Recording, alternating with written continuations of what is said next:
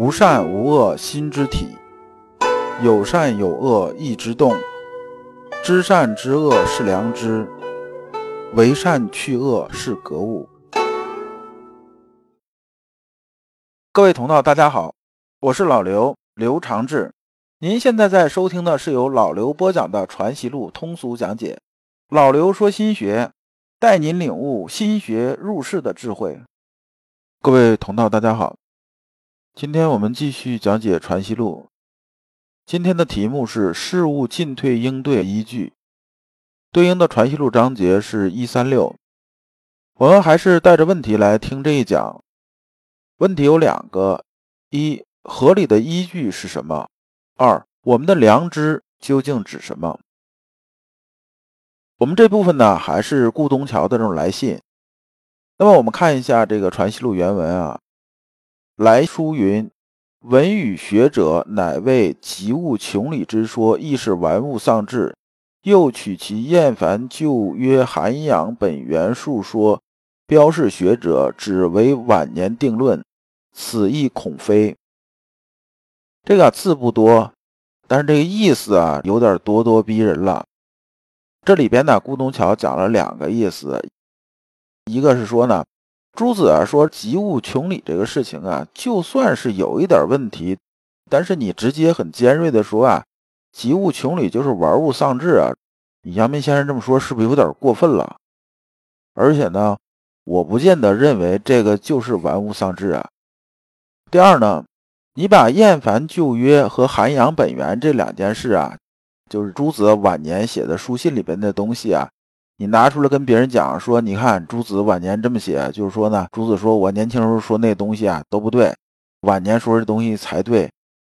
拿这个东西来评价朱子这事情，是不是做的也有点过分了？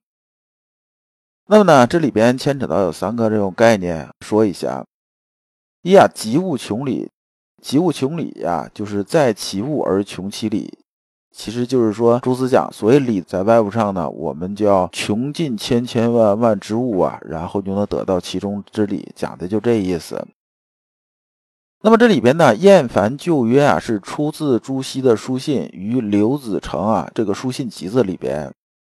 然后另一个涵养本源呢，是出自《答吕子约书》里边。下面啊，我们看先生是怎么回答的。先生啊，在中篇的时候，他这个书信呢，往往写的比较多，但是意思啊，写的很浅白。那么我们看看啊，先生这个具体的回答。先生说啊，诸子所谓格物云者，在及物而穷其理也。及物穷理，是就事事物物上求其所谓定理者也。先生在这儿啊，把及物穷理解释了一下，说及物穷理的意思啊，是在事事物物上求其理啊，就是说这个所有事情都是外求的，所有理都在外物上求。那么是以无心而求理于事事物物之中，悉心与之理为二矣。说啊，你这么一搞法啊，这不把心和理分开了吗？这不变成两件事了吗？这个是有问题的。这为什么有问题呢？说，你看，我给你举例子说说啊。先生接着说啊，夫求理于事事物者，如求孝之理于其亲之谓也。完这一段我就不细细念去了。他讲的举的就是两个意思，是说啊，我们尽孝这件事情啊，那你究竟这理啊是在你亲上啊，就是在你的父母身上呢，还是在你身上呢？那你如果说在父母身上的话，那如果你父母啊去世了的话，那你岂不这东西不就没有了吗？完再举另一个例子，说啊，我们见孺子之入井啊，必有恻隐之理啊。就是说，无论你是什么样一个人吧，你看着一个很小这种孩子只会爬的，他往井里头爬的时候啊，你心里头肯定有恻隐之心呐，你忍不住会过去拦住他，别掉进去啊。这是人呐，这种天性就是这样子的。那你说这个恻隐之心呢，是在你心里边，还是在这小孩身上呢？那肯定是在这个你自己心里边。那你如果说是在小孩身上的话呢，那他掉井里边的话，那你岂不是恻隐之心马上不就没有了吗？那实际上我们跑慢了几步，我这小孩掉到井里边，那你说你心里怎么想？你心里头肯定是很遗憾呐，还是很惋惜啊，很恻隐之心呢？然后这些东西肯定是存在的，而且它是放大的，它不可能没有啊。所以从这道理反推呢，这些啊，这理啊，都是在我们的心里。那这里边有个典故啊，就是“其祸不可以从之于井矣”。那么呢，这个“其祸”呢，是从哪儿来的呢？是《论语》里边来的，就是《论语雍也篇》。原文呢是：“宰我问曰：‘仁者虽告之曰：井有人焉，其从之也？’子曰：‘何谓其然也？’”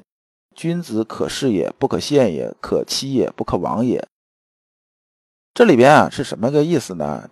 这个典故是说啊，有这么人啊问孔子，说现在有个有仁德的人呢，他掉到井里边去了。你可以理解说，这个人跟你关系很不错，他掉井里边去了。那你怎么办呢？那你是也跟着他一起跳到井里面去吧？孔子说，那这肯定是不可行啊，哪能这么干呢？这么干，这不就缺心眼了吗？所以他讲啊，君子可视也，不可陷也；可欺也，不可亡也。这个可视也啊，这里边这个视啊，不是说去世的意思，是说呢往的意思，就是指啊到井边去看呢，设法救人。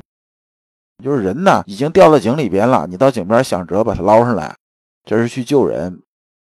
就说呢，君子啊可视也，就是可以到井边想辙去救人，但是呢。不可以啊，自己往井里跳，这是一句。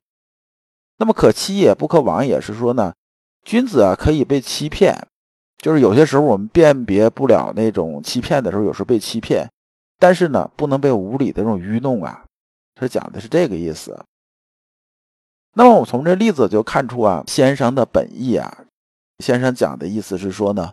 良知啊，它是在我们的身上的，就是在我们的心里边的，它不能外求，它只能是内求的。所以最后总结了一下啊，说：“夫心心与理而为二，此告于意外之说。”就是说啊，心和理分开这事儿啊，这是告子那个说法。告子是说呢，呃，人在内，意在外，他是把它分开的。然后呢，孟子啊是批驳了告子这种说法，说他说的是不对的，说这些东西啊都是在内心里边的。关于告子啊意外之说啊，我们之前啊我记得至少讲过三四次了，所以呢这边就不再重复去说。这一段就到比较重点的地方了。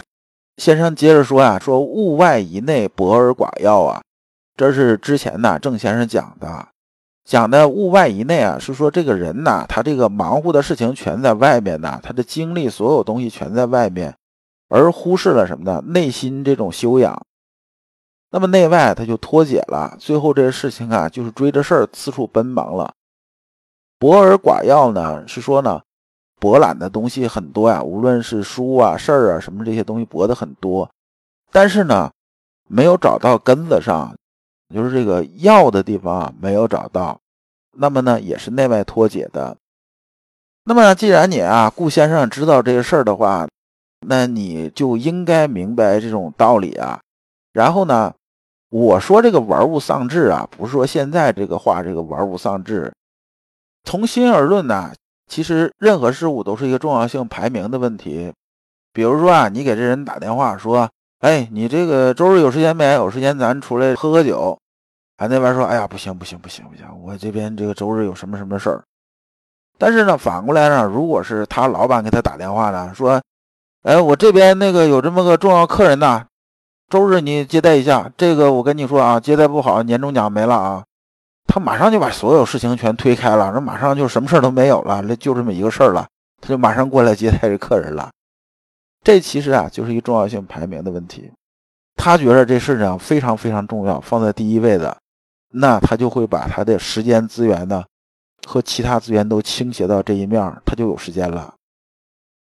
那么先生讲这个玩物丧志啊，讲的意思是说呢，不是说啊外边的事情不能做，是说呢，我们的心体啊里边呢也有个事儿的排名，就是有有这些事物的这种排名。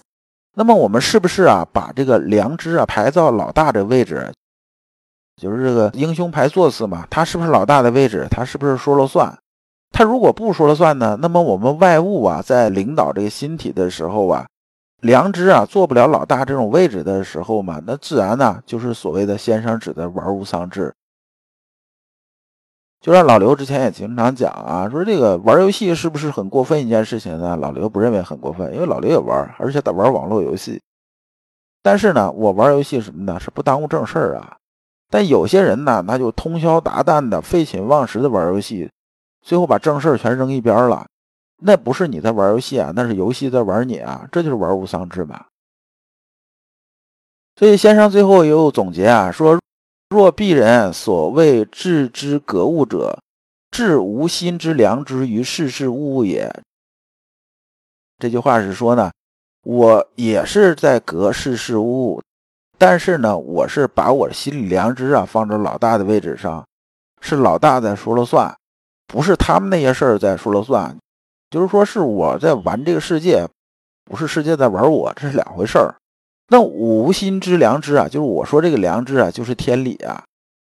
那么，置无心良知于天理于事事物，则事事物物皆得其理矣。置无心之良知者，致之也；事事物皆得其理也，格物也。就说啊，先生把这个致知和格物啊这边呢，就简单的就说了一下，其实说的就是很精要了，大家体会一下其中这个意思。说治无心之良知者，治之也；事事物皆得其理者，格物也。是合心与理而为一者，就是心和理啊，它是统一的。合心与理而为一，则凡区区前之所云，及诸子晚年之论，皆可以不言而喻啊。先生说啊，你把这个心和理啊统一这件事情啊，你要想清楚的话。那么我前面所有说那些东西啊，还有说讲这个什么诸子晚年定论这些东西啊，就等于啊都是废话了，因为我说的核心的就是这么一个意思，就是心与理啊它是统一的。那么这一讲啊我们就讲完了，下一讲我们讲穷理于良知。各位同道，如果您对本集的内容有什么困惑，可以在评论区给老刘留言。老刘会抽时间给大家解答，感谢诸君。